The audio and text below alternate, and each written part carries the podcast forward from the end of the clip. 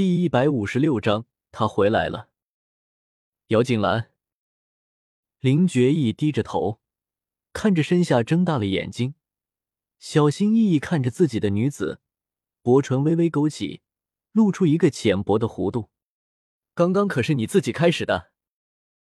姚锦兰眨眨眼睛，心中似乎有些明白，又似乎有些迷惑，呐呐着开口：“我开始的。”什么两个字还没有说完，姚锦兰眼前高大的男子眼里熟悉的火焰，似乎明白了林觉义口中的开始是什么了，呼吸变得有些小心翼翼的，眼珠一转，把头一抬，眼里染上一抹笑意。就是我开始的又怎么样？说话的同时狠了狠心，在林觉义还没有动作的时候，踮起脚尖。双手勾出林觉义的脖颈，以迅雷不及掩耳之势，在那薄薄的唇角落下一个吻。刚想要退开林觉义的大手，给禁锢了，唇瓣随即落下，印在姚锦兰的额头、耳垂、唇瓣。既然开始了，我不说结束就不会结束。话说完，不给姚锦兰任何反悔的机会，放在姚锦兰身上的手一点点的游离着。撩拨着他的敏感点，感觉到怀中姚锦兰的身躯逐渐的柔软下来，这才开始下一步的动作。姚锦兰感觉自己的身上像是着了火一般，手跟着感觉自然的放在林觉义的脖颈处，双脚轻轻点起，将自己的身体压向林觉义的身体，感受着他身上的温度，身子就更软了。若不是林觉义的大手还搂着他的腰，估计就地下去了。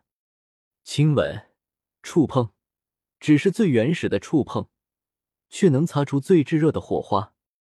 脚步慢慢的朝着床铺转移，床帘被放下，衣服慢慢被脱下。夜凉如水，可是室内的温度却逐渐的增高。许久，姚锦兰不知道过去了多久，只感觉自己的腰肢酸软的厉害，明明连动动手指头的力气都没有了。可是，当那股刺激感再次袭来的时候，只能随着林觉义的动作而起伏着。林觉义，好了吗？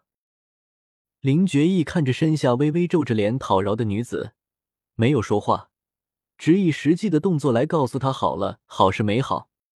你刚刚叫我什么？姚锦兰眼睛蓦地瞪大，眼中有着不甘，可是看着林觉义眼里趣味的光芒，还是聪明的闭上嘴巴。决意，林觉意身体猛地用力，姚锦兰差点就失声尖叫起来了。相公，夫君，好吧，这下身上的某人终于不再用力了。姚锦兰眼睛猛地一睁，随后眼里的光芒散去，闭上眼睛，直接的睡了过去，直到天大亮，姚锦兰都还紧紧的闭着眼睛。林觉一单手撑在他脑袋的一侧，脸上带着浓浓的笑意，眼里是心疼，是怜惜，还有浓浓的喜欢。没有人知道，当他接到书信说他消失的时候，心中的怒火像是绝地的江水，能够将一切拦路石消灭。那个时候，脑子里只有一个念头：回去，回去，他要回去找他。几天的日夜不眠的赶路。好在回到府上的时候，收到的是他已经回来的消息。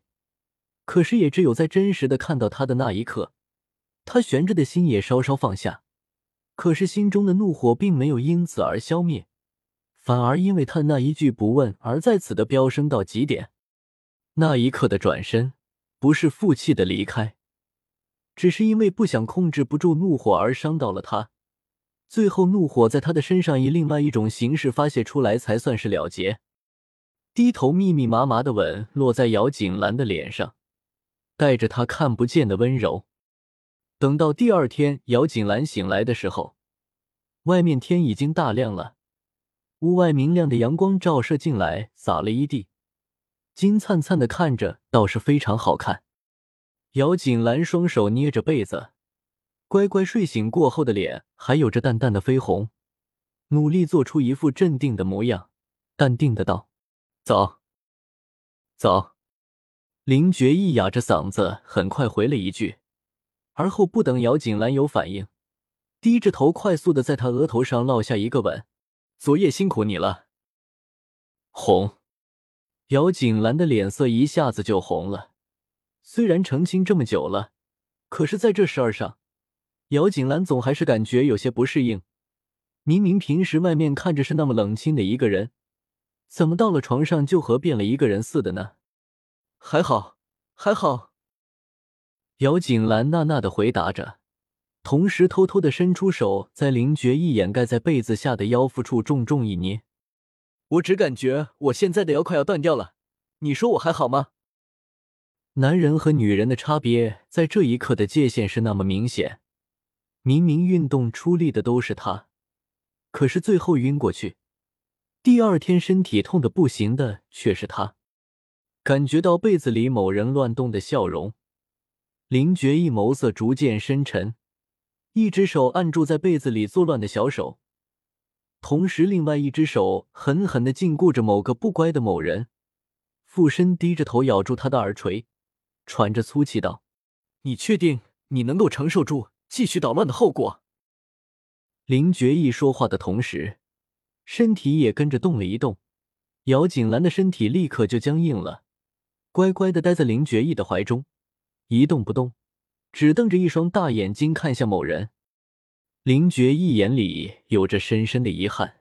其实我是非常不介意你现在胡闹一点的。林觉义在说胡闹的时候，特意加重了语气，成功的得到姚锦兰的白眼一枚。姚锦兰发誓，若是以后她还在床上和男人讨论这个问题，她就是脑子有病。不等林觉义反应，快速的拢了拢身上的衣服，正想要换外面的丫头将洗漱的东西给端进来呢，林觉义就抢先一步做好了。姚锦兰嘴角微扬，起身快速的在林觉义的唇角落下一个吻，脸色微微发红，却故作淡定道：“好了，起身吧，丫头们要进来了。”林觉义失笑的看了他一会儿，意有所指道。这次就放过你，下次可得好好的补回来。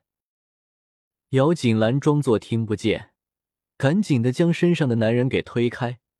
刚刚男人已经吩咐了外面的丫头，若是他们这个时候进来看见他们这个样子，那他以后还要不要出去见人了？不过好在这个时候林觉义也真的不闹他了，在丫头进来之前，利索的穿好了衣服，让丫头抬着水进来。这才抱着姚锦兰将她放在了水里。两个人清洗好之后，时候已经不早了，因为昨天林寒宁已经告知过王爷、王妃林觉意回来的事情，所以两个人赖了好半天，也没有人来打扰他们。不过这个时候，他们该过去正殿给他们请安了。两个人进去院子的时候，王妃和韩宁坐在院子的石桌上，正说着什么，而王爷手里拿着一支长枪。双臂震动，挥舞的虎虎生威。明明是冰冷的长枪，可是到了王爷的手里，就像是活了一般。